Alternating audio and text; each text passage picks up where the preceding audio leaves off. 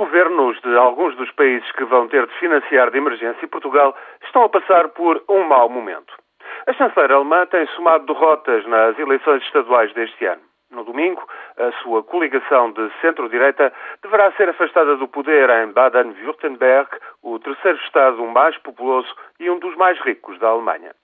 Razões de política interna, os efeitos da crise nuclear japonesa e também as agruras da zona euro conjugam-se para esta previsível derrota. Desde o resgate de emergência da Grécia no ano passado, que se tem tornado cada vez mais difícil justificar ao eleitorado alemão o financiamento de Estados em risco de insolvência. Por essa razão, na cimeira desta semana da União Europeia, Berlim conseguiu dilatar o prazo de contribuição para o chamado Mecanismo de Estabilidade a criar em 2013.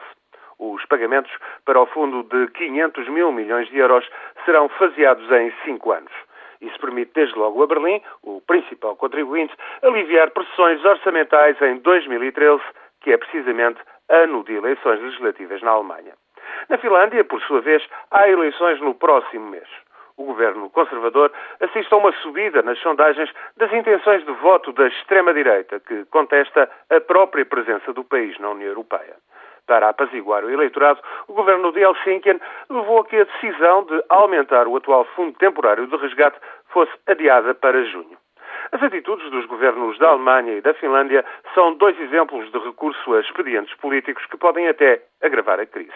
São, contudo, um reflexo muito claro de resistências cada vez maiores que se fazem notar igualmente noutros Estados, como a Holanda, a França ou a Áustria.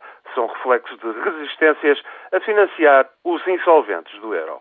Para o resgate de Portugal, 80 mil milhões de euros pelos últimos cálculos, ainda há dinheiro, mas o problema maior é que a paciência dos credores se está a esgotar.